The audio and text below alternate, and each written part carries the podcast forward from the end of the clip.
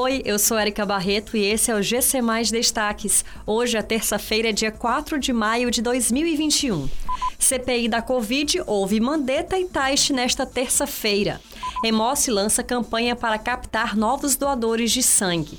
Paulo Gustavo, internado com Covid-19, apresenta quadro de saúde extremamente grave.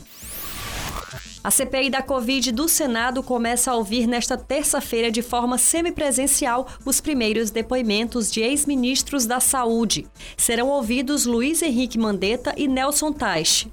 Ambos estarão presencialmente na sala da CPI e serão ouvidos na condição de testemunhas. Mandetta deixou o cargo ainda no início da pandemia, em meados de abril de 2020.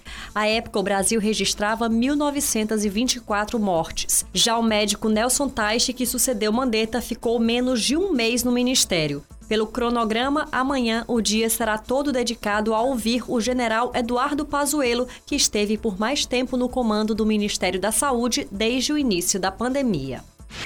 Com o slogan A primeira doação a gente nunca esquece, o Centro de Hematologia e Hemoterapia do Ceará, o Hemoce, lançou uma campanha para captar novos doadores de sangue.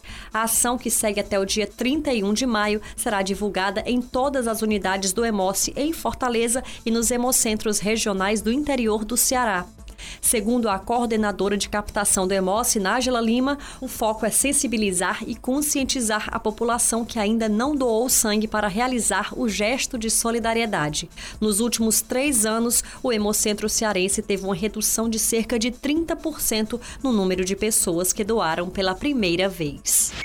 O ator e humorista Paulo Gustavo voltou a apresentar piora no quadro de saúde. Segundo o mais recente boletim médico divulgado, o artista estaria sofrendo com embolia gasosa, que é a obstrução das vias sanguíneas. Segundo o documento, subitamente houve piora acentuada do nível de consciência e dos sinais vitais do ator, quando novos exames demonstraram ter havido embolia gasosa disseminada, incluindo o sistema nervoso central. A situação clínica atual de Paulo Gustavo é instável e de extrema gravidade.